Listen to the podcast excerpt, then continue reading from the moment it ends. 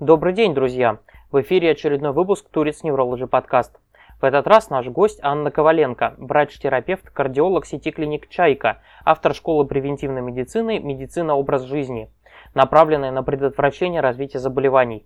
Совместно с слушателями и читателями мы подготовили ряд вопросов, на которые рассчитываем получить исчерпывающие ответы. Итак, поехали! Первый вопрос, традиционно сейчас ковидный. Как ты справляешься и как это повлияло на твою работу? Коронавирус повлиял на мою работу, это точно, это факт. Я просто расскажу, как это все было у меня, потому что кроме моих врачебных обязанностей поменялась вообще, в принципе, моя жизнь, как у каждого у нас сейчас в стране и в мире. В общем, первые э, данные про коронавирус мы начали получать где-то 9 января, когда вышли на работу. Никто еще даже и не думал про эпидемию, э, где-то это было очень далеко, в Китае, но при этом у нас во внутренней нашей системе координат врачебной уже поступали данные о том, что если вдруг кто-то путешествовал из Китая, то обязательно информировать ну, об этом руководстве и писать в эпидемиологическом анамнезе, то есть строчки, где мы заполняем а, по поводу стран, посещавших, а, которые пациент посещал.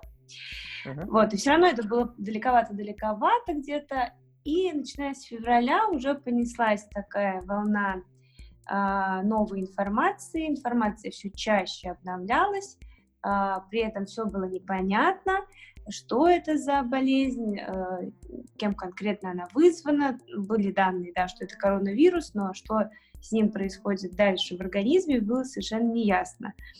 А потом она, эпидемия стала приближаться все ближе, и когда понеслась страх Италии, конечно, документов, которые внутри у нас между врачами циркулировали, стало огромное количество. Каждый час мы получали какие-то новые указы, при этом э, было ощущение, то, что ты просто в сумасшедшем доме. Ты видишь внутреннюю вот эту всю кухню, каждую секунду все обновляется, ты должен э, каждый ну, каждый приход пациента уже новые правила, по-разному себя вести относительно этого пациента. При этом пациенты не в курсе того, насколько серьезна обстановка, потому что всеобщего вот этого режима самоизоляции типа карантина еще тогда не было. Uh-huh. И честно, э, мне казалось, что я уже схожу с ума, потому что вроде бы как каждый пациент уже должен был мной быть рассмотрен как э, подозрение на коронавирус, если он предъявлял жалобы на сопли или кашель или что-то типа того, и уж тем более пневмония, если у меня были бы такие подозрения. Но при этом пациенты э, были в таком же объеме, в потоке, в таком же, как и месяц до этого. То есть это там 13 пациентов за субботнюю смену, это было нормально. Uh-huh. Я мыла руки э, 250 раз в день, у меня уже пошли трещины по пальцам, а непонятно было, что с защитой, как э, сохранять, э, ну, как, как себя защищать от этого вируса. В тот момент было вообще непонятно, э, пациентов было очень много. И, э, честно говоря, голова начинала очень сильно пухнуть, от количества информации было стрёмно. Ну вот, правда, было стрёмно, потому что ничего не было понятно. И в какой-то момент ко мне, а, когда уже объявили у нас режим чрезвычайного положения, не, не чрезвычайного положения, а повышенной готовности, вот первые uh-huh. данные, когда начали появляться, когда у нас в списках стран а, эпидемиологически опасных а, стали появляться более, ну, уже десяток где-то стран был, но при этом по данным Всемирной организации здравоохранения их уже насчитывалось около 130. А, в тот момент у меня на работе произошел контакт с пациентом, у которого а, потом уже постфактум выяснился, что был контакт с коронавирусным больным. Uh-huh. Это настолько была запутанная история с учетом, э, опять же, отставания данных реальных от того, что мы успевали получить ну, в плане правил. Э, что это выяснилось спустя два дня. И, в общем, я внезапно слетела в карантинную зону, хотя это было ну, несколько условно, потому что был просто возможный риск контакта с возможным подозрительным пациентом по коронавирусу. В тот момент, конечно, я испытала, не могу сказать, что это было плохо, потому что я испытала облегчение, потому что, оставшись дома, наконец-то, без вот этого объема информации и указов, э, мне показалось, что наконец-то я могу выдохнуть. Uh-huh. Когда ты сидишь и работаешь, у тебя просто каждые полчаса приходит новая, новая, новая, новая инфа, вот ты должен делать так, ты должен делать так, это назначать, это не назначать, э, ты начинаешь сходить с ума. И тут, наконец-то, я выдохнула, что я могу от этого быть избавлена. Но при этом две недели работы такой интенсивной я потеряла, то есть с точки зрения как бы моего там, заработка, даже не то, что заработка, а в принципе нормальной социальной жизни, к которой я привыкла, и меня вырезало на две недели раньше, чем всех остальных. Uh-huh. Было, было странно, потому что, с одной стороны, ну, облегчение, а с другой стороны, а, ты себя чувствуешь в клетке, потому что не выходить никуда нельзя. Хотя там у меня был контакт с этим пациентом, просто обычный осмотр, при этом я была в маске. Если бы это произошло на 2-3 недели позже, и на какой карантин бы я не пошла. Потому что, опять же, правила карантинного режима, они для всех менялись тоже ежедневно. Uh-huh. Вот. После была такая, был такой режим адаптации, когда я вышла наконец на работу, э, честно говоря, пройдясь э, до работы на МЦД в абсолютно пустых вагонах, и учитывая, что за эти как раз две недели очень сильно обстановка поменялась, наконец-то все засели дома, это было странно, это было как в фильме, в фильме в этом «Выживший» или как... Э, ну, с Уиллом Смитом, который, да? Да, где он там собака. Да. Я легенда. Угу. Да, я себя чувствовала примерно так же, потому что для меня кардинально все поменялось, потому что я уходила полный э, завал народу и вышла пусто, никого нет. Угу. Я была счастливая, я помню, мы с тобой встретились тогда, и я не могла наговориться, потому что у меня было такое ощущение, что я потеряла контакт со Вселенной на эти две недели, и тут, наконец-то, о боже, это свершилось, я увидела людей. Хоть чуть-чуть. Это было здорово. И э, потом я делала долго вид, что я справлюсь, потому что я понимала, что эта ситуация надолго, что э, то, что нас сейчас ждет, вот какой-то завал большой, ну, какой-то вот катастрофа для нашей страны с точки зрения эпидемии, общая такая, она, конечно, не на один день.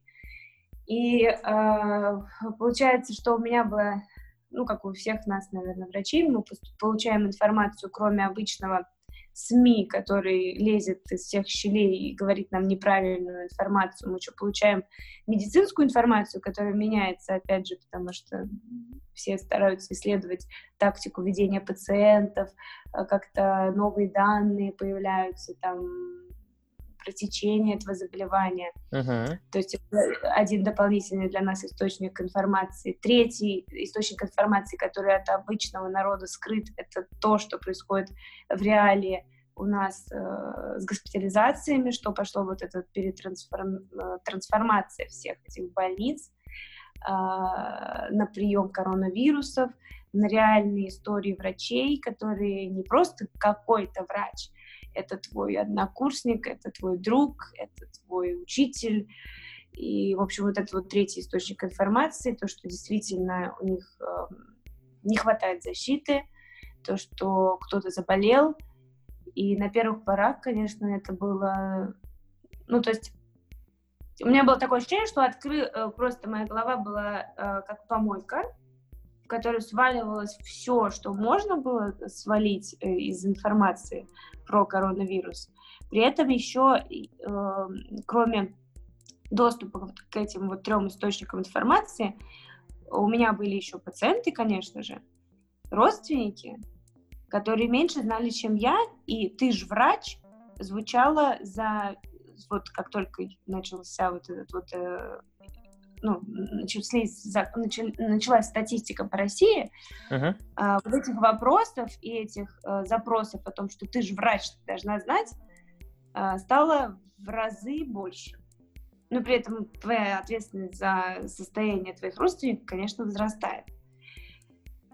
Но это давление такое достаточно мощное происходит, и ну, у всех разная а, защитная реакция. Я очень реактивный человек по жизни, ну, я стараюсь быть проактивной, но э, борюсь с тем, чтобы не реагировать очень чрезмерно на все внешнее. И эта ситуация, конечно, она сильно меня э, проверила. И были моменты, когда было очень тяжело. Хотя внешне я говорила себе супер, э, я справлюсь. И вроде бы, ну, я не знаю, как со стороны это казалось, но я старалась там ничего не показывать. Но мне кажется, выходило наоборот э, хуже. И в какой-то момент я поняла, что я имею право сказать, что я тоже ненавижу этот карантин. Я тоже ненавижу эту эпидемию. И когда я себе это четко проговорила несколько раз, несколько дней я просто пожила с ощущением того, что я имею право на то, чтобы поныть, на то, чтобы сказать, что я тоже человек и э, ну, не готова была вообще к тому, что этот коронавирус возникнет. Дело даже не в коронавирусе, а в том, что вот этот вот психологический аспект, сопровождающий э, то, что он по- принес в нашу жизнь, э, он на меня давит как на человека. И то, что я врач, это совершенно не значит, что я какой-то супермен. Угу. Ну вот мне стало после этого мне стало легче. И я поняла, что все, я могу заболеть. Вот чего я боюсь? А, я могу заболеть. Ну, по всем факторам риска, вряд ли я заболею как-то очень плохо. Но если я заболею очень плохо, значит, это моя судьба. Я точно так же с таким же успехом могу перейти, на, точно так же, как это аналогично тому, что если я буду переходить на зеленый свет, и меня собьет машина. Ну, что тут поделать? Uh-huh. Ну, я имею в виду, типа, у меня нет факторов риска, но если я заболею очень тяжело, то то же самое, если я соблюдаю все правила, перейду на зеленый свет, а меня зовет машина. Это может случиться в любой момент моей жизни. Я к этому должна быть готова. Uh-huh. Ну, не готова, а знать, думать об этом, ну или хотя бы помнить. Вот. Что касается родственников, все, что надо было от меня, я сделала. Я им дала те навыки там те знания, которые я знаю. Остального я им дать не могу. Что касается пациентов, ну, слава богу, слава богу, за э, тот опыт э, стран европейских и китайских э, перед нашим, э, мы хоть как-то э, подготовлены были к алгоритмам ведения больных, э, которые попали в ситуацию подозрения на коронавирус. И поэтому, когда ко мне начали обращаться реально, э, когда вот паника просто прошла, что будет, что будет, когда реальные пошли случаи этого коронавируса, я понимала, что им надо предлагать, угу. что надо делать. Хорошо. А вот скажи, э, мы с тобой достаточно часто, наблюдая пациентов, можем сказать о том, что приходят периодически, например, с жалобами на дыхание, но при этом, как таковых, жалоб на дыхание у пациента не оказывается. И вот в этой связи, как, например, ты относишься к идее, что каждый пациент сначала должен пройти терапевта, прежде чем попасть к другому профильному врачу? Ну, я отлично к этому отношусь, и не в связи с коронавирусом, а вообще, в принципе, э, ну, сейчас я объясню идеологически мое мнение, а потом в реалии, как это все случается в нашей жизни. Угу, давай. Uh, ну, то, что сейчас коронавирус, да, конечно, у пациентов, uh, да и у каждого человека сейчас может появиться ощущение заложенности дыхания, может быть, какого-то кашля, особенно сейчас вообще аллергичный такой период, поэтому э, могут и сопли появиться, которые связаны с аллергией, но при этом, учитывая условия эпидемии, все, конечно, в первую очередь боятся этого коронавируса. Uh, поэтому диагноз здесь может быть совершенно другой, начиная от разной, от панической атаки и заканчивая тем же самым, опять же, коронавирусом. Поэтому терапевт а, как э, широкий специалист, он, конечно, дифференцировать должен, кому пациента дальше отправить, если он сам не справляется с а, так называемым диагностическим поиском и постановкой правильного диагноза. Uh-huh. Вот. А, ну и вообще, я хотела еще сказать, что что, что, что в любом приеме, в любом, э, в любой задумке есть, конечно, супер здравый смысл. И когда э, изначально вообще как бы есть широкие три ответвления, да, терапия, хирургия и акушерство. О, раньше. Но ну, мне кажется, что это хорошая такая классификация с точки зрения клинической практики врача. Хирургия, акушерство и терапия. Как невролог вот, я бы типа... выделил еще неврологию отдельной ветвью, потому что это нечто особенное на самом деле. Но продолжай. Не, ну я, я имею в виду, что как бы если грубо делить для пациентов, чтобы было понятно, вот как бы есть хирурги, есть терапевты, есть акушеры-гинекологи, ну, потому что акушерство все-таки оно немножко совершенно, вообще совершенно другое. Вот. А, и вот терапия, она же, как, как и хирургия, но я сейчас буду про нее говорить, терапия есть э, понимание физиологии и патофизиологии в принципе. Uh-huh. Ну, то есть хирургия это больше топографическая анатомия. А вот э, терапия это понимание именно вот этих процессов. То есть понимание процессов, происходящих в организме, взаимосвязанных друг с другом, и э, болезнь как проявление нарушения этой взаимосвязи. Uh-huh. И потом, когда мы идем на ответвление на узких специалистов, а, мы говорим уже о том, что этот узкий специалист, он более разбирается, ну, больше разбирается именно в тех вещах, которые связаны с нарушением взаимодействия в какой-то ткани или системе органов, которые похожи, ну, которые э, имеют э, определенный функционал, uh-huh. определенную функцию.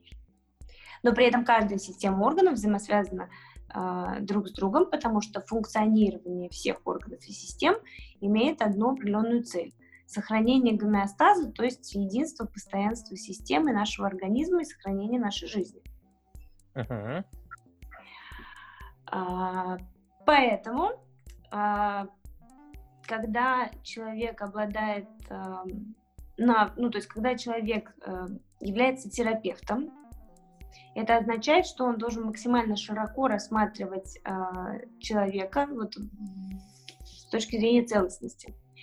Но при этом э, это довольно сложно, мне кажется, это очень сложно. Нет вообще нормальных терапевтов, мне кажется, наши. Ну, то есть, чтобы быть терапевтом на 5, это надо быть богом. Это ты ссылаешься на известный анекдот, да, что Бог знает на 5, я на 4, а максимум на 3? Ну, да, мне кажется, с каждой шутки есть доля шутки, шутки и правды. Конечно, но потому что что такое терапевт на 5? Это когда тебе говорят жалобу, а ты сразу берешь и, э, ну, не то чтобы ставишь диагноз, то есть причину находишь этой жалобы, ты еще ее исправляешь, Соответственно, если жалоба — это проявление нарушения функционирования всего организма, ты исправляешь сразу кучу-кучу всяких проблем, которые э, идут из разных-разных мест. Uh-huh. Вот. Поэтому, конечно же, э, врачебная работа — это комплексная работа, коллективная работа над одним пациентом, это командная работа, которая начинается с определения стратегии, как вообще вести больного и вот этой вот стратегией занимается терапевт. Угу. Что превратилось сейчас? Вообще, э, шикарная задумка, но э,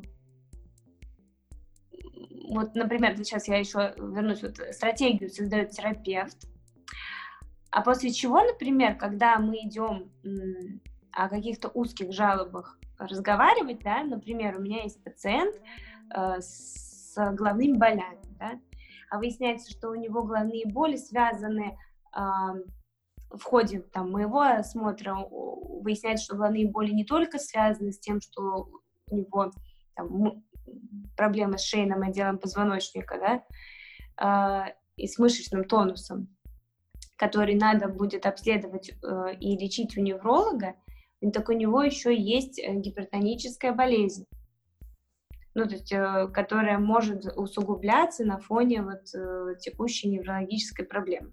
Ну, условно, да? Вот, то есть это уже две системы, которые при э, нарушении взаимодействия друг с другом дают э, пациенту э, нарушение, э, изменение и снижение качества его жизни в виде головных болей. Кто должен вести такого больного? Обычно происходит так. Приходит, значит, к терапевту пациент, говорит, у меня головная боль, и э, просто заполняя галочки в алгоритме, которые написали умные люди, терапевт берет и как просто э, регулировщик говорит, вам налево там в 12 кабинет к неврологу, и потом э, пройдете к кардиологу. Угу. Все. Пациент заходит э, в один кабинет, получает список назначений, ну или там обследований и так далее. А потом проходит к другому. И там тоже получают вот этот список назначений. При этом эти два специалиста абсолютно друг с другом не связаны. Они ага. даже вообще могут не знать друг друга. А так. А может быть, они вообще из другого, ну, из разных больниц.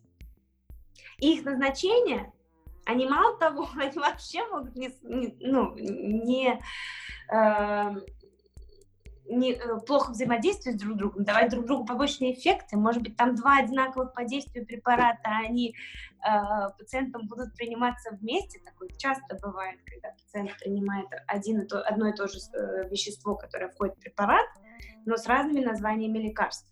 Uh-huh. Ну, например, биспролол, э, один назначил биспролол, другой назначил конкор. А пациент, что он умный, что ли, в этом плане разбирается, он не учился, он может и не знать ничего такого. Он принимает два препарата, а потом падает в обморок, и его откачивают в реанимации. Ну, как бы вот это вот э, извращение э, понятия э, реальной терапевтической специальности дает нам такие осложнения. Ну, то есть ты Поэтому... считаешь, что есть прям жесткая проблема преемственности? И, э, преемственности, коллегиальности и э, организации. Угу и мотивации. Ну, э, здесь я вообще, когда меня что-то начинает раздражать э, в системе, я пытаюсь найти какую-то первопричину. Пытаюсь понять вообще, откуда ноги растут. И вот тут я тоже думала тысячу миллион раз, э, все-таки где, э, что вначале надо исправлять. Потому что вопрос мотивации самого человека, который хочет быть терапевтом. Терапевт сейчас не классная специальность, и туда идут, как бы, когда я пошла в терапию, мне говорили, ну, я пошла в терапию, потому что на шестом курсе у меня вообще стал вопрос, куда мне идти, потому что изначально я хотела быть реаниматологом. Uh-huh. Нейрореаниматологом. И когда мне сказали нет, а, я просто провалилась э, в незнаниях вообще, куда идти, потому что я как бы пять лет была уверена, что я пойду в нейрореанимацию что я буду э, суперменом, стоящим между жизнью и смертью, буду э, изучать режимы ИВЛ, буду спасать э, после черепно-мозговых травм э, пациентов э, с отеком мозга. И тут у меня просто все перевернулось, куда дальше-то идти. Остался один год, и мне очень хочется, чтобы я действительно помогала людям и действительно не лечила меня, мне не хотелось провалиться в супер узкую профильность, э, чтобы не лечить одну маленькую пятку. Uh-huh. Мне хотелось широко мыслить, но при этом э, ну, как бы хирургия от меня отметалась сразу, потому что у меня руки кривые, это, ну, это тоже ограничивающее, конечно, убеждение, я могла научиться, но это явно не моя специальность. Акушерство с гинекологией тоже было сначала перспективно с точки зрения зарабатывания денег, вроде бы перспективно, но я на, на тот момент э, работала уже 4 года с беременными, э, но не как врач, как менеджер. Uh-huh. И э, что-то я поняла, что вот мне нравится именно с беременными общаться вот именно так. А как врач, э, вот как бы я не видела там какой-то мечты, наверное, так, какого-то истинного желания. Может быть, в плане денег, да, это было бы круто, но э, чтобы выбирать профессию ради денег, это был не мой вариант. Угу. Должна была выбрать именно то, что мне нравилось. И поэтому, в общем, год я ходила там в, в онкоцентр Блохина, думала в онкогематологию поступать, генетику что-то думала. В итоге остановилась на том, что я э, пойду еще год себе дам на терапию, чтобы понять, какая из вот этих разветвлений терапевтических специальностей мне больше подойдет. Потому что, конечно, на общей терапии останавливаться в нашей стране, в нашем мире нельзя, потому что терапевт это не классная специальность, это как бы считается отстойник. Uh-huh. Ну, по крайней мере, когда я поступала, в моей голове это было так. Э, типа ты идешь в терапию, это самое лажа, ну, это самое легкое, куда можно поступить, э, там можно ничего не делать, Потому что это а, настолько сложная специальность, потому что она хранит в себе, таит в себе очень много всего, что чаще легче ничего не давать при обучении и ничему не обучаться, а дать просто вот алгоритм, а, куда направить пациента, если он какую-то жалобу предъявляет. Вот так оно и происходит кто будет вкладываться, вот действительно мало, во-первых, учителей, которые будут вкладываться в развитие терапевтического навыка диагностического поиска, как у доктора Хауса. У доктора Хауса идеальный терапевт. Uh-huh. А, и кто будет рвать э, жопу, извините меня, попу, свою пятую точку, на то, чтобы э, ежедневно, на всю жизнь а, изучать вот эту терапию, которая касается всех-всех-всех-всех специальностей а, медицины. Ну, мало таких людей, действительно, ну, как бы и система не дает возможности э, нормально обучаться этому, потому что у нас очень, э, в отличие от э, зарубежных источников, у нас реже обновляются данные. Э, у нас э, меньше возможностей в каком-то плане техническом, диагностическом и прочем. В общем, это должна быть мотивация со всех сторон, со стороны системы, со стороны образования, со стороны самого человека, который идет, плюс финансирование должно быть нормальное. Терапевты — это самые, ну, наименее оплачиваемые врачи, если даже в поликлиниках они действительно нормально получают, то они получают просто за то, что они вносят адовую работу за свои там какое-то определенное количество времени, не помню, какая у них смена, они должны принять э, фактически очень много а, пациентов за 12 минут, uh-huh. за 12 минут провести над каждым работу вот этого диагностического поиска. Поэтому, честно говоря, так, это нормально, что э, врачи, это нормальный результат того, что врачи э, из этих условий перестают думать. Невозможно за 12 минут подумать над пациентом, который у тебя пришел с болями в животе. Вообще ну, это да. Это определенная сложность. Иногда и получаса, как мы знаем, бывает мало. Нужно еще и еще. С этим, я думаю, так или иначе сталкиваются все доктора, ну, которые думают. А, скажи мне, ты вот говорила о том, что мотивация является очень важным вопросом в а, том, что вот как выбирать специальности, как вообще должен работать врач. А мотивация во многом отражается тому, что такие доктора всю жизнь занимаются медициной. И вот ты, например, являешься еще и медицинским блогером. Ты как стала медицинским блогером? Почему? И вообще это нужно врачам в целом или нет? Ой, я вообще за э, шагание в ногу со временем, вот, но при этом э, в своей э, как это называется? Своем измерении, собственно. Ну, чтобы не гнаться за современностью, но при этом как бы самому идти в ногу со временем, но при этом понимать, что это время твое. Ну, чтобы uh-huh. это было, чтобы это было нравилось. А, я очень социальный человек, всегда, ну, и, при этом последние, может быть, несколько лет я начала только понимать, насколько кайфово быть одной, и в этом тоже есть своя прелесть. Но это не значит, что мне не нравится внешний мир. Я обожаю социум, обожаю, и всегда мне очень нравилось быть в кругу людей. А, поэтому, конечно, когда появились эти соцсети, я была одним из тех, кто тоже очень активно, ну, мне нравилось там быть. При этом очень много вещей, ну, личных ограничений у меня было параллельно. Там, я боялась, я помню, когда контакт появился, музыку какую-то выкладывать свою, думала, а вдруг что-то кто-то про меня подумает. в общем, даже до такого доходило. А когда появился Инстаграм, естественно, я уже зарегистрировалась, это было Uh, по-моему, это было в 2010 году, я зарегистрировалась в Инстаграме и uh, вела свой просто обычный фотоальбом с какими-то мыслями, э, с фотографиями и событиями и прочего. А потом у меня в жизни произошло куча всяких разных событий в 17 в 15-17 годах, э, когда у меня личностный такой переворот произошел, что я вроде бы такой реально фанатичный врач, а, но при этом моя жизнь а, это совершенно другая я. То есть uh-huh. вообще где тут такая, ну как бы получается какая-то э, ложь. А, при этом всю мою сознательную жизнь я ненавидела лицемеров. А тут получается, что как бы я сама для себя какой-то лицемеркой оказываюсь. Что я говорю там за честность, за правду.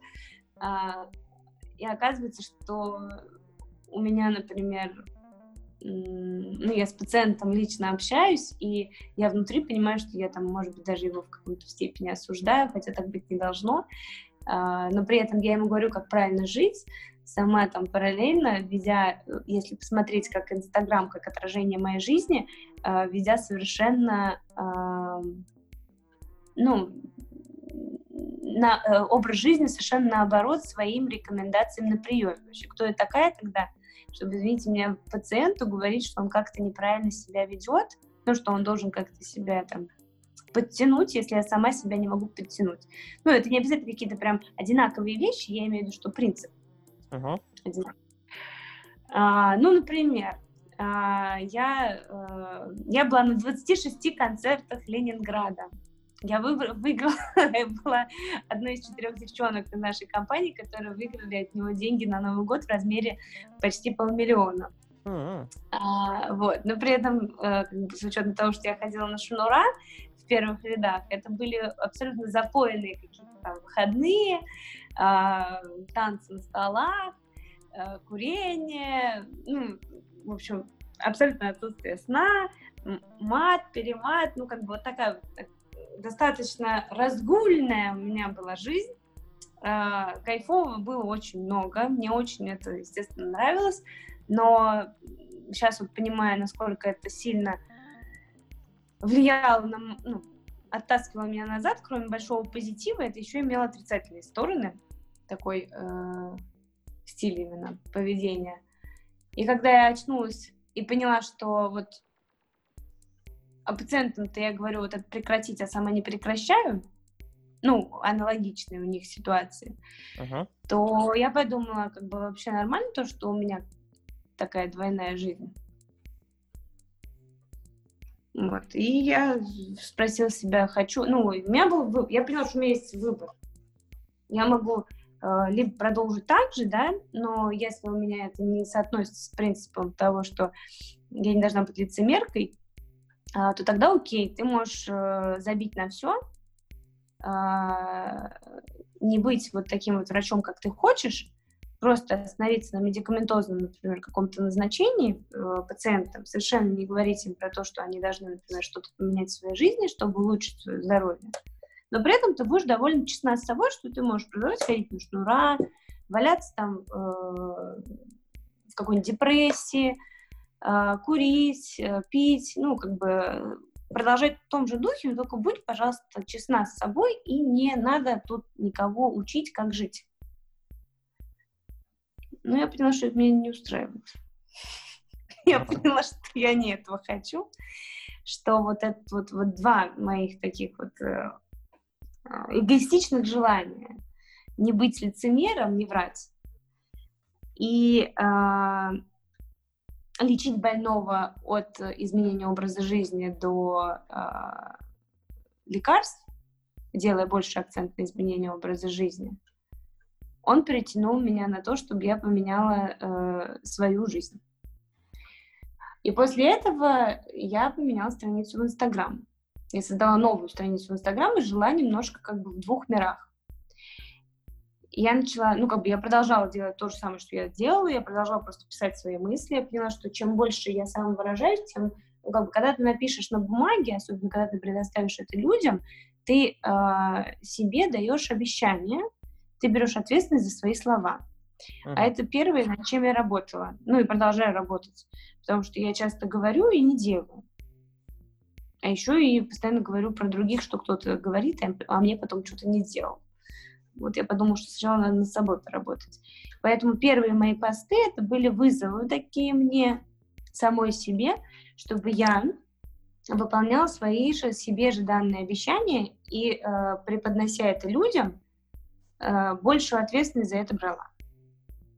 Но при этом, находясь в двух этих инстаграм-аккаунтах, Коваленко АС и Анна Коваленко.док, я чувствовала себя вообще сумасшедшей немножко, потому что я понимала, что частично я еще в одном, ну, как бы частично моя жизнь в одном аккаунте, частично в другом. Вот ведение двух аккаунтов для меня, э, ну, какой-то был разрыв. Я полгода вот находилась в двух аккаунтах и думала все-таки, а, могу ли я что-то выложить, вот свое личное, в тот аккаунт докторский? Нет, я еще не могу, мне вот надо в личном как-то вот это вот все оставить. И вот где-то полгода я так переходила, переходила, в итоге я поняла, что все-таки я э, уже наконец-то с помощью этого Инстаграма мое сознание, ну, или, я не знаю, моя жизнь, моя личность немножко перестроилась под под то, что я стала уверена, что моя жизнь врача никак не разъединена с моей личной жизнью, потому что врач — это тот же самый человек, просто его другая роль. А у меня была цель, чтобы мой Инстаграм отражал, ну, чтобы у меня не было многозадачности, чтобы я не дробила себя, свою личность на несколько частей. Ну, вообще, я хочу жизнь, э, жить полноценно, многогранно, но при этом как, одно, как одно целостное э, лицо. Инстаграм это было такое проявление меня во внешний мир. И вот этот переход из одного Инстаграма в другой Инстаграм, он у меня в голове отождествлялся именно вот с этим психологическим переходом, что я больше ну, не хочу врать. В первую очередь себе, не людям. Потому что люди — это лишь отражение моей внеш... ну, моего внутреннего мира. Вот. Поэтому, поэтому, собственно, я и веду блог изначально был такой концепт для себя, дать обещание, что я людям что-то буду рассказывать полезное. А потом ведение блога, это, в принципе, любому человеку, э, ну, не ведение блога как блога, а ведение, э, делиться своими мыслями, если ты считаешь, что они полезны для людей. Мне кажется, основная задача любого организма на Земле. Если uh-huh. дерево растет, оно дает плоды. Да? Uh-huh. И кто-то их кушает. Здесь то же самое. Э, мы живем, э, мы умираем без энергообмена. Ну, то есть, если энергообмена не происходит, то нет смысла существования. И человек, у человека могут болезни появиться. Ну, действительно так, это психосоматика, то, что я сейчас активно изучаю. Конечно, болезни, они лечатся и они действительно есть, но просто сама первопричина болезни часто скрыта в том, что человеку становится скучно. Скучно ему становится потому, что он не видит какой-то цели э, в жизни, а цель в жизни, она появляется только тогда, когда ты не только делаешь что-то вот для себя крутое и полезное, а ты еще эту пользу, когда накопил, ты ее отдал людям. Uh-huh. И вот если блок воспринимать с этой точки зрения, то, конечно, врачи учитывая, что сейчас обстановка с э, хроническими э, заболеваниями, э, она похожа на эпидемию коронавируса, просто довольно скрытую. И просто коронавирус, как этот, знаешь, гнойник выдавили, коронавирус вот это вот и сделал сейчас. Он просто раскрыл всю проблему ожирения, все проблемы сердечно-сосудистых заболеваний, которые преждевременно развиваются. Вот, и если каждый врач, обладая нереально крутыми знаниями, потому что это вообще специальность врача, это очень умная специальность, это э, такая наука, философия, которая еще и на жизнь применима, на, каждую, на каждую жизнь. Если каждый врач будет рассказывать хоть чуть-чуть своих знаний, э, люди станут более грамотными, люди более станут осознанные, э, и пускай будет он, пускай этот врач будет один из миллиона, но таких врачей будет сначала пять, потом десять, а потом и весь мир. И в конце концов, я думаю, что мы э, и защитим нашу планету от всех э, тех последствий, которые наше существование ей приносит. Ну, ну такие вот глобальные мысли uh-huh. всего лишь из одного блока. Хорошо, скажи, пожалуйста, вот э, я знаю, ты занимаешься медициной образа жизни, как раз таки вот, да, про то, что ты рассказываешь. А почему ты заинтересовалась этой темой и для чего ты это делаешь? Ну вот про личную историю э, я э, ну, не буду сейчас рассказывать. Самый такой мощный фактор для меня был это работа в кардионеврологическом отделении. Я работала там кардиологом. И э, в моем пути изучения кардиологии уже после терапии. Э, я работала в кардиоцентре, училась э, в отделении аритмии. Я все хотела пациентов таких вот с очень много-много-много-многими болезнями.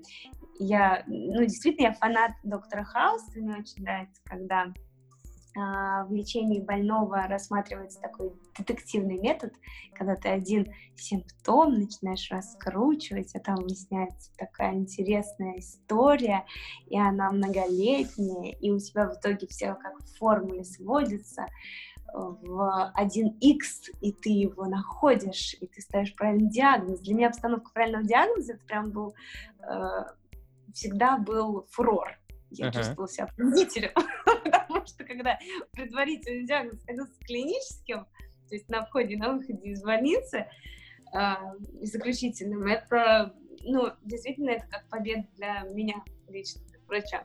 Uh-huh. И э, тем, чем дальше, тем больше, и в итоге меня, я попадаю в кардионеврологическое отделение, э, где заведующая невролог, и при этом все отделение 90% заполнено не болями в спине, а с э, проблемами с памятью, с головокружением, с шаткостью при ходьбе, которые обусловлены были уже истощением вещества головного мозга, а по-русски это будет просто маразмом, деменцией.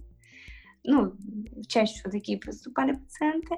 А не Альцгеймер, как истинный а именно такой вот э, сборная солянка всех заболеваний, которые уже давали осложнения на э, мозг.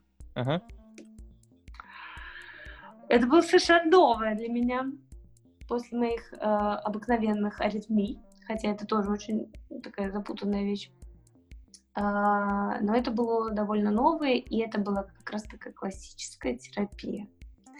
Вот тут я прям ну, сначала я, э, мне было очень сложно сначала, потому что я неврологию настолько вот эти вот особенности вообще не знала. И пациенты были другие, пациенты эмоциональные, пациенты уже с перенесенными инсультами, инфарктами. То есть на, э, если развитие болезни разделить на три этапа, есть э, предболезнь, есть болезнь, а есть уже точки, после которых идет э, ну, как, точки невозврата, мы их так назовем, хотя uh-huh. это условное значение, после которых идет уже декомпенсация, то есть спад, спад и срыв. В общем, это были те люди, которые находились вот на этой третьей ступени после инфарктов, инсультов, а даже если этого не происходило, то это настолько были запущенные хрони, которые давали действительно осложнения. А на головной мозг, как уже просто финиш. А головной мозг, как мы знаем, а, регенерации не подлежит. И деменция, конечно, к сожалению, не лечится. Ну, есть малое количество препаратов, которые пока еще, к сожалению, стопроцентного эффекта не дали. Если я не права, поправь меня, пожалуйста. Не-не, все правильно. В общем-то, деменция, к сожалению, как правило, это уже как раз такая точка невозврата. Есть лечение, есть лечение, которое позволяет тормознуть процесс, но повернуть опять почти никогда. Ну да, вот есть лекарства типа континола, но это просто поддержание тормозная какая-то функция, но это все уже непрерывный процесс. Ну, собственно, как старость начинается, когда мы рождаемся, здесь то же самое. Вот, но э, и ужас, вот когда я как бы адаптировалась уже к этой работе, весь ужас, ну, э, я уже как бы поняла, что вот э, сначала, когда ты вникаешь в новый предмет, ты сначала э, вот это все изучаешь, э, ничего не понимаешь, потом ты вроде бы выходишь на какую-то плату, а потом тебе становится, как бы, ты ставишь себе маленькие задачи ну, в своей работе, потому что рутина тебя будет убивать. И вот у меня была задача улучшить качество жизни этих больных. У этих больных было 20 препаратов, у них было 250 диагнозов. На А4 не умещался, не умещался весь их диагноз, потому что он, составлял, он состоял из комбинированного основного заболевания из трех штук, расписанных вот на таких вот листах мелким шрифтом, а, фоновым заболеванием шло еще пара десятков наименований, осложнения еще четыре штуки и сопутствующие, просто все это заполнено. И вот ты думаешь, а как же так вот сделать так, чтобы вот этот вот человек, которому сейчас 67 лет, хоть чуть-чуть себя получше чувствовал и не пил э, препараты, которые, э, по-моему, уже скоро будет трехзначное число. Uh-huh. Потому что э, он от этого страдает. Он уже страдает уже не от... Ну, я хорошо, его восстановила, я его взяла, собрала, как конструктор Лего, сказала, знаете, вы должны пить вот эти вот все 30 таблеток, Uh, он почувствовал себя хорошо через па... Представьте, человек, представляешь, который человек, который еще с плохой памятью, какая у него мотивация пить вот эти все мои таблетки, чтобы чувствовать себя хорошо. Он просто о них забудется. Uh-huh. В общем, здесь был просто вопрос миллион, как сделать так, чтобы сохранить вот его в таком вот собранном состоянии, как бы подпорками я его поставила как-то вот, э, как хрустальную вазу, пожалуйста, пожалуйста, пожалуйста, только живите и так далее. Отправляю его домой, и как сделать так, чтобы он хотя бы в таком виде сохранился, и чтобы просто пил таблетки. Вот как сделать так, чтобы повысить его память, если таблетки не помогают. Э, только лишь убрать количество таблеток. Ну а как сделать так, чтобы убрать количество таблеток, если э, он уже в таком состоянии? В общем, какой-то порочный круг получался. Вот, я начала это активно изучать, ну, ну, все-таки же должен быть какой-то выход, но слишком молодые. Одно дело 90 попадают лет, когда уже... Хотя, кстати, когда 90 лет, э, они обычно, ну, более сохранные, у них меньше препаратов. А обычно много препаратов именно у тех, которые сталкиваются с каким-то жутким событием типа инфаркта, инсульта, э, лет так в 50, uh-huh. при этом типа у него жалоб никаких не было. И тут после инсульта выясняется, когда он там приезжает через там, полгода после инсульта уже, после острого периода, приезжал к нам на э, с внезапно появившимся высоким давлением, выяснялось, что у него это давление с 20 лет, э, ну и, в общем, в итоге как бы целый набор всего, включая сахарный диабет и осложнения от него, и нарушение ритма и так далее.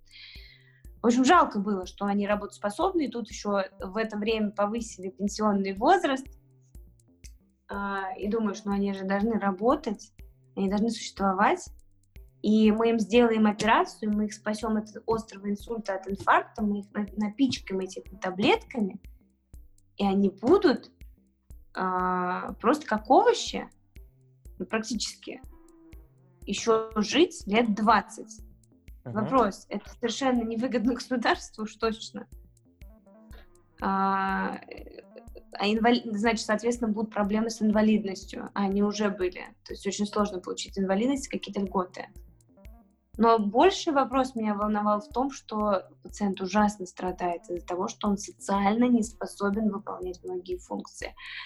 Он не способен выполнять то, что мог раньше. Буквально вчера он мог все, сегодня он не может ничего. Ну, в общем, когда начала этим заниматься и копаться, я нашла общество. Я уж не помню, как это случилось, вот честно, вообще не помню, но когда я это нашла, я помню, я просидела, или это как-то, я сначала сама как-то пальцем в небо тыкала, решила, что все-таки давайте... Знаешь, как это было?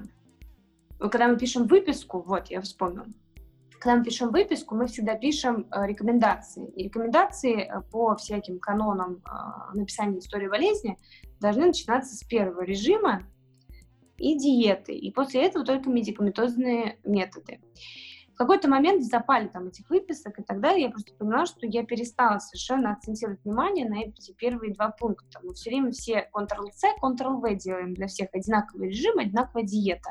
Раньше у нас было эти 15 диет, 15 столов по Певзнеру, uh-huh. в Советском Союзе и режим э, по Высоцкому.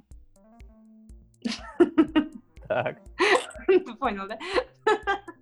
Вот. И все как бы знали.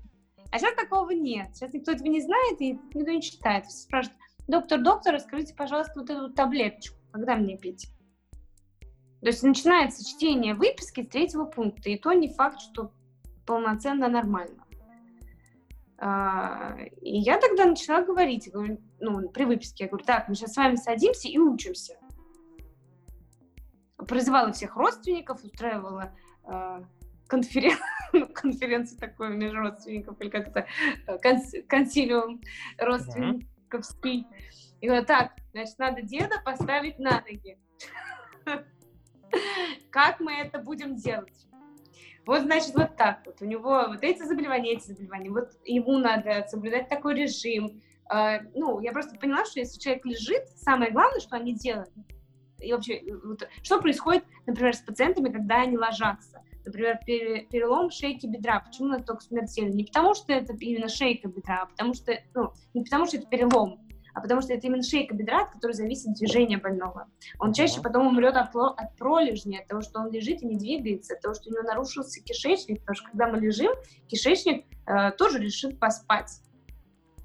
Когда мы двигаемся, кишечник работает. Кишечник работает, значит, происходит всасывание. Всасывание происходит, значит, хотя бы клетки получают питательные вещества, которые они э, нуждаются, которых они нуждаются для того, чтобы существовать. Соответственно, мы живем. Вот и все. Это простой вопрос. Вот, вот с этого я начинала, когда я еще даже не залезала в, ну, в реальные какие-то исследования по изменениям образа жизни. Uh-huh. Просто собирала весь народ этого пациента, родственники, знакомые, кто привозил, звонила родственникам, говорила, приедьте за дедом, приедьте за бабушкой, приедьте за мамой, приедьте за папой, потому что э, я просто не отпущу, пока вы не услышите мои рекомендации лично потому что я понимала, что это мой труд за 7-10 дней, поставленный на ноги дедок, не имеет права э, упасть через пару недель и вновь ко мне вернуться с еще худшим э, состоянием. Я просто понимала, что эти силы, мои потраченные, должны куда-то потом уйти. Uh-huh. Потому что дальше работать никуда. А, потом, значит, я думаю, ладно, есть ли какой-то научный, я же научно научно-доказательной медицине в школе привязана, естественно, мне нужны были доказательства. А на скольких там пациентах это вот работает, там, например, ранняя постановка на ноги. При этом я понимала, что доказательства, например, ранней дыхательной гимнастики и вертикализации просто больного в реанимации, э, в нейрореанимации, то есть реанимация, которая занимается неврологической патологией, она способствует снятию стрихиостомы быстрее. Это mm-hmm. было доказано реально моим дядей, мой дядя э, детский реаниматолог Буденко. Э, он детей просто вертикализировал. Просто вертикализировал, ну, как бы действительно тому очень много подтверждений по миру, но вот у него прям реально я как бы видела его работу. Он просто вертикализировал и руки поднимал, к нему приходили специалисты ФК. И э, снятие стрихиостомы происходило буквально там за несколько дней, в отличие uh-huh. от других пациентов, после сложнейших операций на головном мозге. Так. Э, вот. И тут как бы та же самая история. Чем отличается ребенок от э, с, в реабилитационном периоде после тяжелой там операции, да, лежачей, от э, пациента 70 лет, у которого тоже метаболизм снижен, но только уже не за счет операции, а за счет того, что у него э, возрастные процессы развились. Соответственно, только движение спасет. Ну, в общем, я начала вот э, по этой теме копать, копать, копать, и тут вдруг я нашла, что американцы 15 лет назад, 16 уже, образовали общество, которое называется Lifestyle Medicine, а, которое аналогично, то есть это такое же общество, аналогичное, как э, American Heart Association, то есть Американская ассоциация сердца, uh-huh. Европейская ассоциация, наше Российское кардиологическое общество, неврологическое общество и так далее. То есть это э, не просто какой-то фитнес-тренер создал это общество, это специалисты, Э, терапевтических различных специальностей, там неврологи и диетологи, эндокринологи, кардиологи и тому подобные специалисты, которые за, тоже пришли к этому осознанию, что надо как-то влиять на, на образ жизни, таким образом ставить больных и э, лечить заболевания комплексно, кроме таблеток, еще и не медикаментозными методами. 15 лет назад они э, сделали вот это вот сообщество, и начали они с того, что они начали проводить исследования на больших когортах, то есть на больших группах по э, изучению изменений и модификации образа жизни на увеличение качества, улучшение качества их жизни. Uh-huh. Снижение количества таблеток, э, потом влияние питания, потом проведено было большое вот это исследование, китайское исследование по влиянию питания на онкологические процессы, процессы, которые соответствуют онкологическим в клетках. 20-летнее исследование э, Колин Кэмпбелл проводил. Есть книга, кто интересуется, может почитать, но книга это такой адаптированный для обывателя язык. Вот. Ну, в общем, множество, множество, множество понеслось исследований по изменению образа жизни и как он действительно объективно влияет на показатели лабораторные, инструментальные, на состояние и качество жизни. И, наконец-то, в отличие от того, что нам преподавали в институте, там они, они э, то есть 15 лет назад, представляешь, 15 лет назад я в институте была, форма, когда у меня был, это был третий курс, сейчас, в одиннадцатом году, uh-huh. да? А 15 лет назад это был э, пятый год. То есть насколько мы получали неправильную информацию. Учась на фармакологии, я прекрасно помню, что когда мы изучали статины, препараты, которые снижают холестерин, нам говорили, что э, изменение диеты влияет только на 10% для пациентов для снижения холестерина. Угу. Я не против таблеток ни в коем случае. Я вообще считаю, что статин это самый лучший препарат. Но я за э, грамотный подход и без э, и за работу с пациентом. Я за работу с пациентом на обучение, на изменение и на улучшение его качества жизни, и на предотвращение а, вот этого огромной кипы таблеток вместо, вместо еды. Потому что когда у них есть горсть таблеток, и они на это все смотрят, знаешь, что им хочется сделать? Послать тебя, выкинуть таблетки и сказать, я буду заживать свои последние полгода и плевать, что я умру. Uh-huh.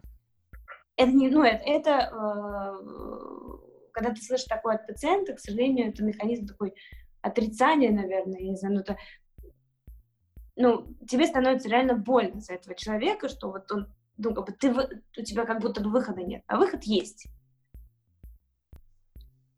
А, выход есть, это совместная работа с пациентом над изменением его образа жизни, и таким образом у меня множество пациентов через uh, вот таких запущенных через некоторое время уходили от половины назначенных мною лекарств, потому что изначально это была необходимость, а потом они действительно уже э, могли быть убраны. Понятное дело, какие-то препараты остаются на пожизненном применении. Если, например, мерцательная аритмия, э, препараты, которые спасают пациента от инсульта, никогда ты не отменишь. Но это один препарат, а не 25. Uh-huh. И, ну, в общем, короче, это вот общество оказало на меня огромное влияние, замотивировало. Я посмотрела, что там огромное количество специалистов, причем за, за спиной этих специалистов огромная практика доказательной медицины, где-то в узкой специальности и так далее. Они занимают огроменные крутые посты вот во всем мире. У них э, молодое, и мне что нравилось, что это абсолютно молодое сообщество, котором, э, ну, может быть, менторы, там, типа, эти вот наставники, учителя, они довольно возрастные, ну, относительно 50, 60 лет, это как, я считаю, что это еще мальчики. Uh-huh. А, но движущая вся сила — это 20-летние, и уже еще студенты, максимум 30-летние, то есть современная молодежь, осознанная молодежь, которая движущая сила вот этого направления, не просто ЗОЖ как ЗОЖ, давайте быть веганом, есть сахарозаменитель. Нет, не то. Э, речь идет об э, структуре своего образа жизни таким образом, чтобы оно способствовало э, предотвращению заболеваний.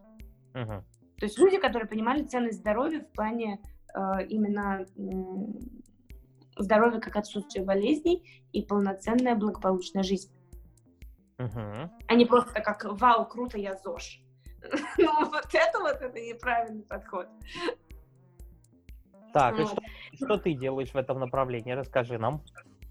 А, я... У меня были огромные планы. Сейчас я, честно говоря, понимаю, что это огромный, огром, огромный конгломерат всего, что только можно. А, в общем, я сначала узнала вообще, чем они занимаются. Сначала я поняла, что информации доказательной много. Я даже стала в какой-то момент волонтером немецкой ассоциации ПЕН, это ассоциация по питанию. Меня включили по, э, в группу по написанию рекомендаций по поводу, пита... ну, по поводу питания и различных uh-huh. заболеваний. Э, я вот попала в этот действительно научный мир э, исследований познакомилась с британской ассоциацией, которые, ну, ведущих ассоциаций три. американцы как первые, британцы как вторые, но очень академичные, ну, то есть uh-huh. они такие чопорно-академичные, и есть Global Alliance. Global Alliance of Lifestyle — это объединенная такая вот объединяющая организация, все организации по медицине и образу жизни, директором, ну, как бы, директором которой является девчонка из Польши, с которой я лично э, познакомилась.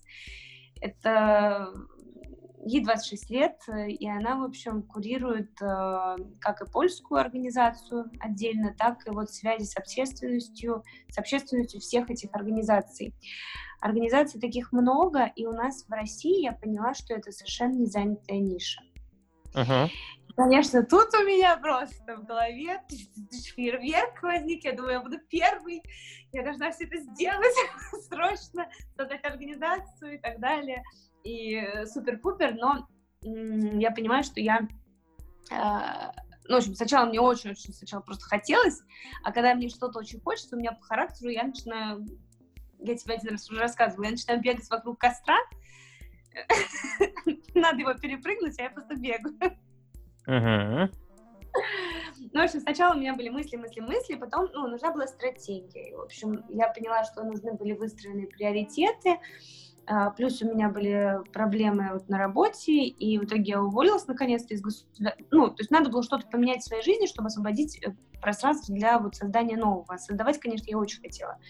А, мне хотелось быть первой там, в, этой, в этом обществе. Возможно, так оно и будет, но сейчас я не гонюсь именно за первенством, я гонюсь за самой тенденцией к тому, чтобы это распространять. Uh-huh.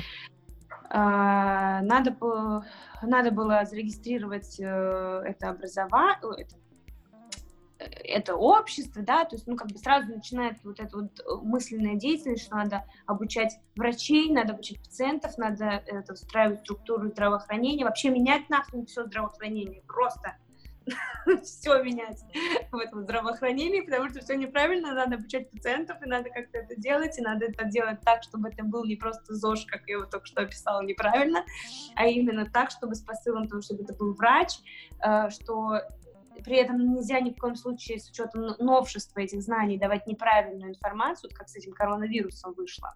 Uh-huh. То, что мы сначала говорили про одни препараты, потом другие. Здесь же то же самое. А, плюс, э, да, американцы уже 15 лет, поэтому они знают про свою структуру питания. А что я знаю про русскую структуру питания? Ну вот честно, я же вообще ничего в этом не знаю. То есть я, конечно, знаю какие-то особенности, какие, что жареное нельзя, когда у тебя ишемическое болезнь сердца. Вот я два года назад могла знать только это. А на самом деле какой-то нутритивный состав, питательные вещества и так далее, какие-то схемы питания, это больше удел диетологов. Я понимаю, что это еще не початый край вот этого э, огромного материала, который надо переработать. Когда я об этом подумала, у меня наступило уныние. Я решила, что я никогда ничего не смогу, и вообще ничего мне не надо. Э, потом я поменяла работу, пришла работать в чайку, и пока я переходила э, ну, с момента моего увольнения из ГОСа до чайки произошел э, вот как раз построение моих приоритетов. Я поняла, что первый приоритет, он главенствующий, пускай он будет у меня всегда, это то, что я тебе говорю, каждая яблоня растет и дает плоды, и плоды потом кто-то ест. Сама яблоня не пожирает свои плоды. Uh-huh. Поэтому первый принцип у меня должен быть, э, я должна нести какую-то пользу. Вот какую пользу я могу дать людям? Вот все, что я буду сама изучать, я буду потихонечку трансформировать в пользу людям, потому что основная цель — это пациент. Сначала целевая твоя аудитория, да, а потом уже масштабирование. Uh-huh. И э, учитывая, что мой характер — это как бы, это, наверное, хорошая, сильная сторона, а у каждой сильной стороны есть другая сторона, которая не очень хорошая, я очень быстро все делаю, очень быстро истощаюсь. И э, хочу очень много, беру на себя много и быстро срываюсь. И вот самая моя главная э, задача была делать это все поступательно. Поэтому первоначально я делала, ну, стараясь, э, делать маленькие шаги, знаешь, когда учатся на машине, э, господи, водить с этим сцеплением. Дернул сцепление, выжил газ, или там как это все делается, и резко дернул с машины и заглохло. Угу. Ну, представляешь, да? Ну вот да. У меня было то же самое. Вот у меня то же самое. Я как бы такая, а, сейчас я все сделаю, и резко заглохла, потому что я делала все время неправильно. Но это нормальный процесс, когда ты что-то изучаешь новое. Я сейчас это уже понимаю, более спокойно к этому отношусь. А, и в итоге, в общем, я пришла к тому, что мне нужно построить свою систему обучения, для, надо сделать какой-то продукт, вот, э, упаковать мои знания, которые вот так вот, как э, закипающий суп из меня вываливаются уже просто. Надо их запаковать для людей, потому что что толку от моих знаний вообще, если они будут только у меня. У меня только будет перегруз, и я не буду спать ночами, потому что я слишком много начиталась надо их э, упаковывать. Я пошла на программу «Я бренд» от Марго Болининой э, именно для этого.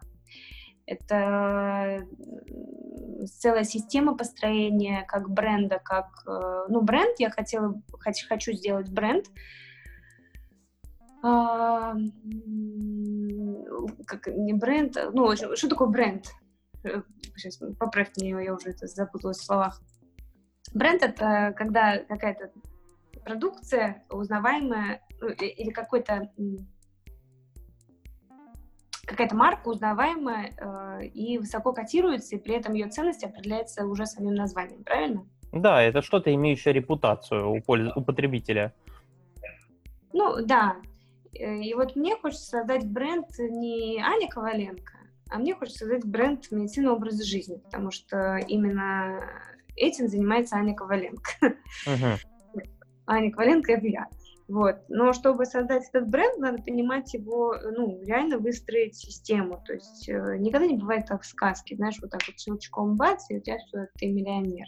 Всегда за вот этим бац стоит большая работа, когда ты э, именно работаешь не над тем, что у тебя классно получается всегда по жизни, а над тем, что у тебя ну, то есть ты преодолеваешь именно то, что у тебя обычно не получалось. А у меня страдала всегда система, и ступенчатый подход. Угу. Ну, собственно, я взяла эту программу, и сейчас у меня есть э, стратегия по развитию вот этого бренда. И э, это огромная стратегия на 120 листов. И пока вот я сейчас планирую создать свой курс, почти уже закончила тестовый формат э, курс, э, я не могла долго понять, что конкретно я буду давать людям. Я не могу людям обещать здоровье, мы же не можем обещать здоровье. Нет. А здоровье у них есть у каждого, когда мы рождаемся, определенный какой-то лимит. И мы как в игре можем либо сохранить, либо при потере где-то найти новую вот это вот сердечко жизни. Uh-huh. Ну, да?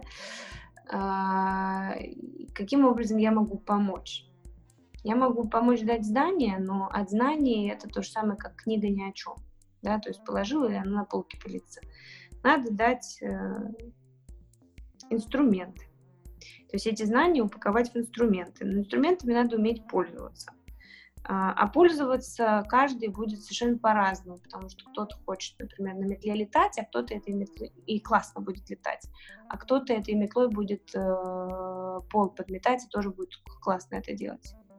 Угу. Это не значит, не хорошо и не плохо. Это просто разные способы управления этими инструментами.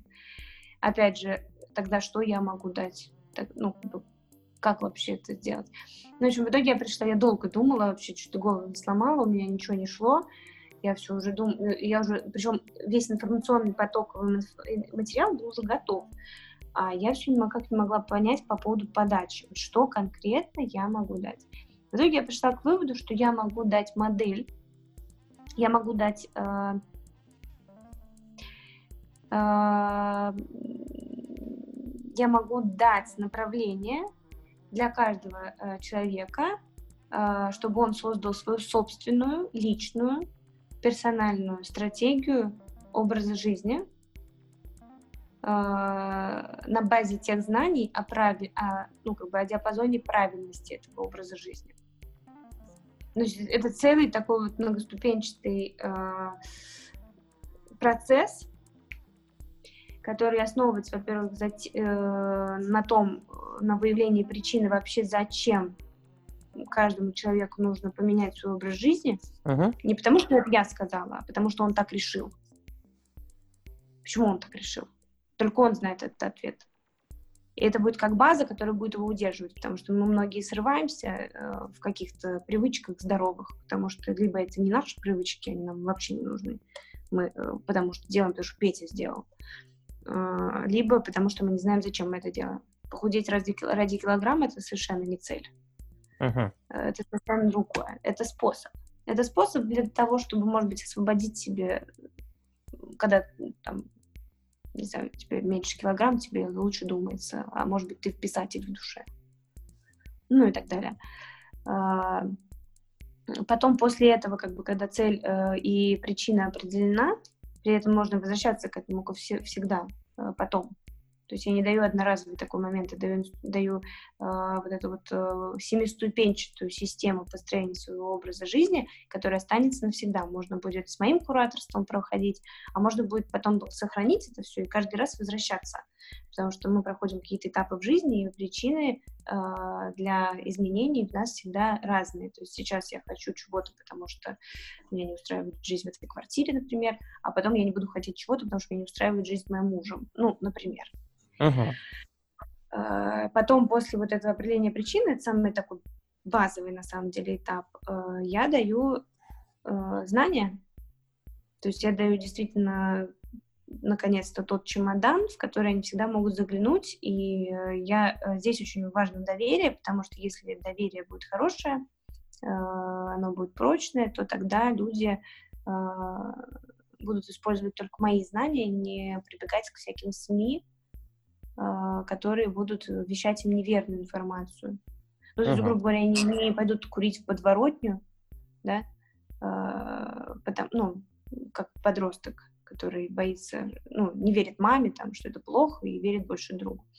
Но здесь надо вот доверие вот это создать. Доверие как создается? Я, ну, не знаю, как доверие создается каких-то там теоретических знаний в плане того, как оно создается, но я стараюсь искать максимально... Я очень критична к себе и к тому, что я даю. Стараюсь искать максимально достоверную информацию и быть развивать навыки эмпатии, то есть понимание пациента и действительно э, готова работать с каждым из них. Uh-huh. Ну, хотелось бы мне это, на это иметь силы. Ну и потом после этого как бы на базе этих знаний и причины э, пациент будет сам выбирать, какие, э, ну, на основании потом обследования, которым мы базовый уровень его здоровья определяем по определенным признакам, да, индивидуально. То есть это встреча со мной онлайн или офлайн, как там получится, не знаю. И, и после этого он сам будет строить, э, брать те инструменты, которые ему понравятся, и уже уметь их использовать в правильном направлении, потому что направление будет сдаваться той причины, которую он выявил у себя. Угу. Ну, так.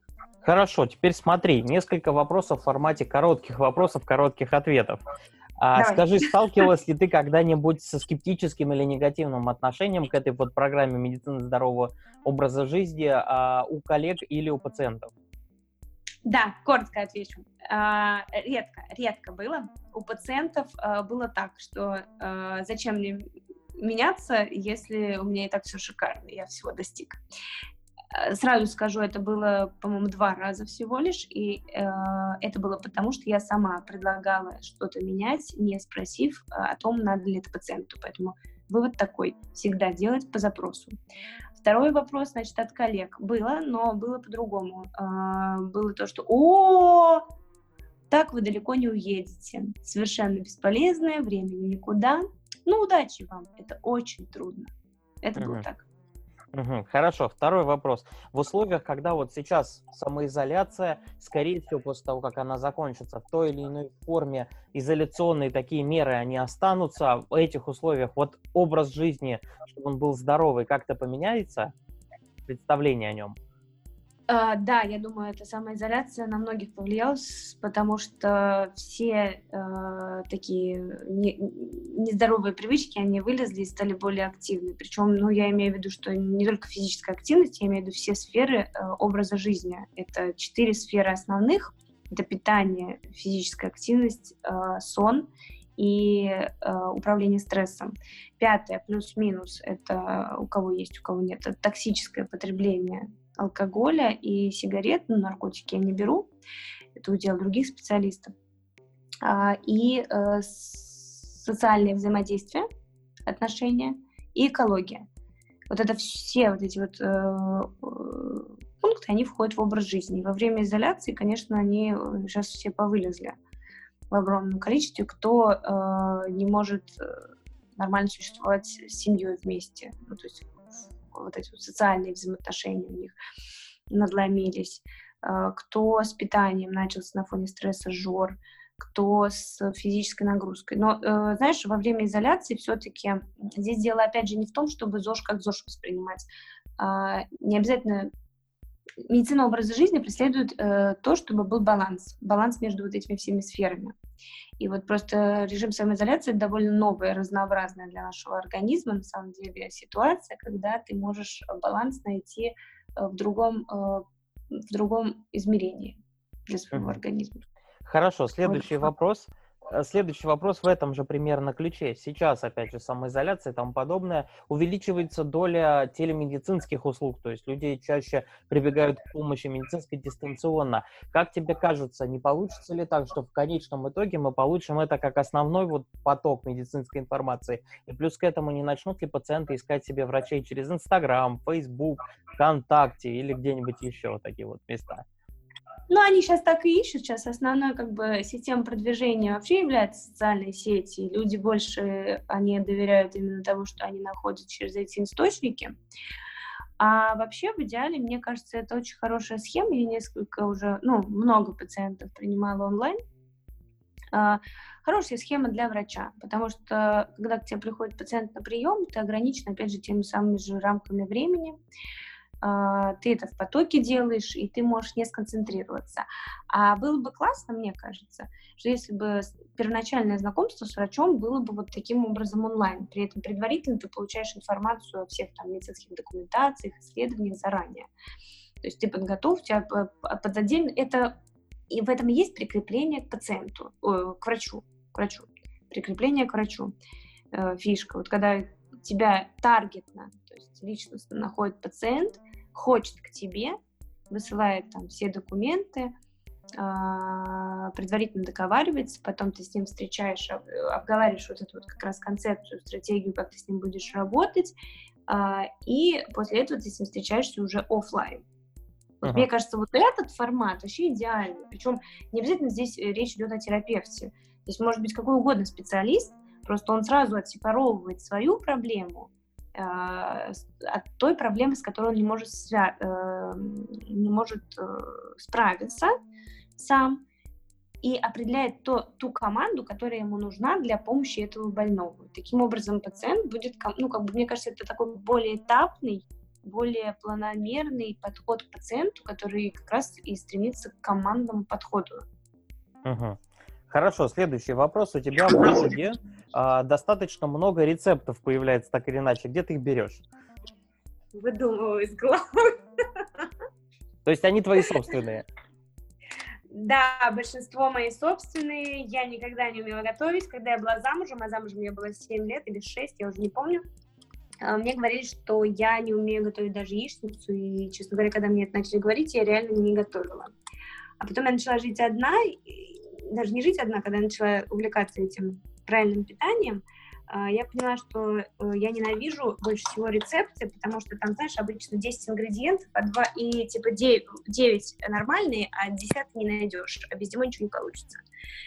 Я думаю, нет, я так не играю, надо что-то аналогичное, надо, в общем, свое что-то придумать, то есть беру какой-то рецепт за основу и свои какие-то добавляю моменты, потому что каких-то ингредиентов нет. Мне, честно говоря, лень бегать искать в магазинах все эти рецепты, все эти ингредиенты. Поэтому большинство это все мое собственное. Сначала я от базы брала что-то, а потом уже просто сама выдумывала из головы.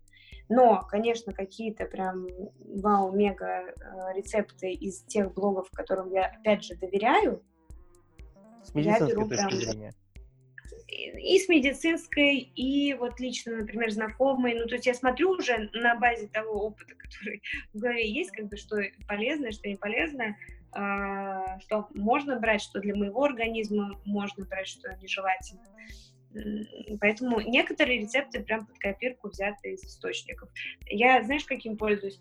Мне очень нравился сайт всю жизнь. Ну, вот сколько себя помню, когда я вот первый, первый раз на него попал, наверное, лет 8 назад. Эпикуриус. Uh-huh. Это американский сайт, там очень много классных рецептов, они уже давно существуют. По-моему, этот сайт создан э, женой Обамы. Мишель Обама, по-моему, да, она mm-hmm. либо поддерживает, либо она создательница его. Ну и у нас очень много всяких инстаграмов, всяких блогов. Э, я сейчас их не назову, у меня все время проблемы на их названия. Все практически одинаковые, их очень много, и я каждый день, наверное, на один как минимум подписываюсь или сохраняю. Угу.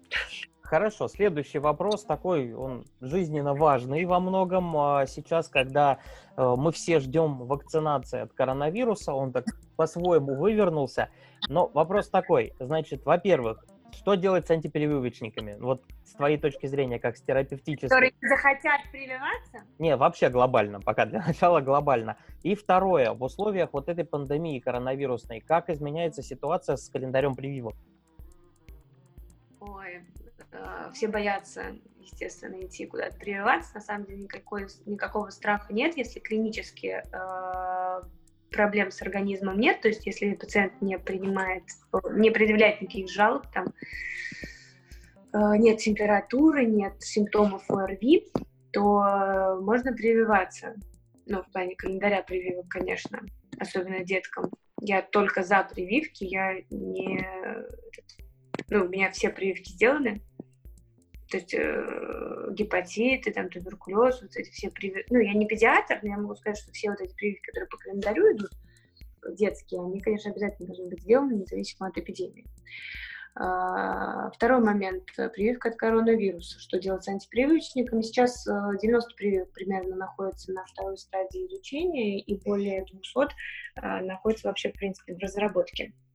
Из этих 90 только 6 прошли какие-то там регистрационные особые э, нюансы и утверждения. И лидирующим остается та прививка, которая как раз э, в Америке создается и которую спонсирует Дональд Трамп.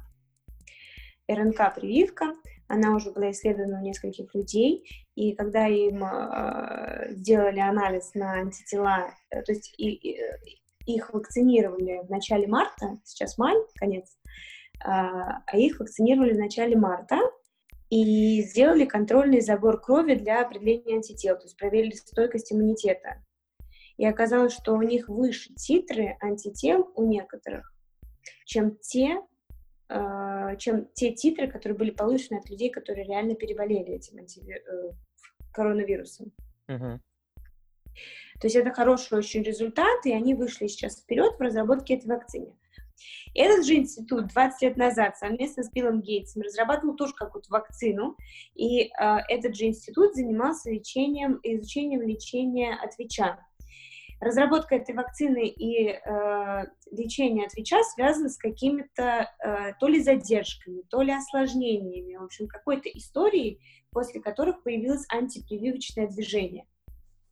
Uh-huh. И все эти люди, они сейчас развили новую теорию, что вот этот вот э, при, вот эта вакцина, которая выходит, которую Билл Гейтс вкладывает огромные бабки, она тоже будет связана с какими-то осложнениями, и эта вся задумка заранее спланирована для того, чтобы поработить народ, ну и, конечно же, превратить нас в роботов. Ну, что-то типа того. Ну да, опустим, конечно, данные о том, что нету технологий, которые бы позволяла это сделать, но люди так считают, да, некоторые. Ладно, хорошо. А, спасибо тебе в целом за, за этот большой, нас содержательный, интересный разговор. А, остался последний вопрос. А, есть ли что-то такое, что ты в свободной форме хотела бы рассказать слушателям, такое, что вот поделиться им напоследок? Хм.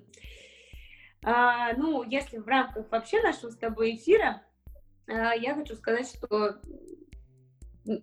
надо вести а, образ жизни, который вы будете любить, потому что э, только такой образ жизни, который будет давать вам спокойствие и гармонию, будет способствовать предотвращению заболеваний и способствовать тому, что именно с симптомами вы не придете к врачу. Вы придете к врачу за советом, как улучшить свое качество жизни а, и как провериться, что у вас все идет отлично. Это первый момент, который я хотела бы сказать. А в рамках коронавирусной пандемии я хотела бы сказать, что я хотела посоветовать каждому э, отпустить внутреннего э, надзирателя, который говорит, что вы что-то э, не успеете сделать за эту эпидемию, что у вас что-то идет не так в этой эпидемии, потому что это нормально. Мы все в, огром, в огромных рамках, э, мы все переживаем кризис, с одной стороны, но из этого кризиса всегда надо делать хорошие выводы. А, точнее, надо делать выводы, которые впоследствии вам помогут двигаться вперед. Сейчас мы получили нереально крутую возможность, в отличие от войны, нас никто не убивает, бомбы не летят нам на голову, но мы получили крутую возможность разобраться в себе, а, понять, что нас не устраивает в нашей жизни, написать, может быть, свою какую-то миссию и под эту миссию придумать свой образ жизни, который как раз вы полюбите, который поможет вам осуществить все ваши мечты. А мы, наше общество врачей, всегда поможем вам для того, чтобы э, вы к ним двигались э, спокойно, вы к ним двигались уверенно, и никакая боль нигде вас не тревожила и не отвлекала. Спасибо, что были с нами. Напоминаю, что сегодняшним гостем был врач-терапевт Анна Коваленко. Дополнительные материалы к выпуску вы сможете найти в телеграм-канале Турец Неврологи. А я желаю вам крепкого здоровья. До новых встреч!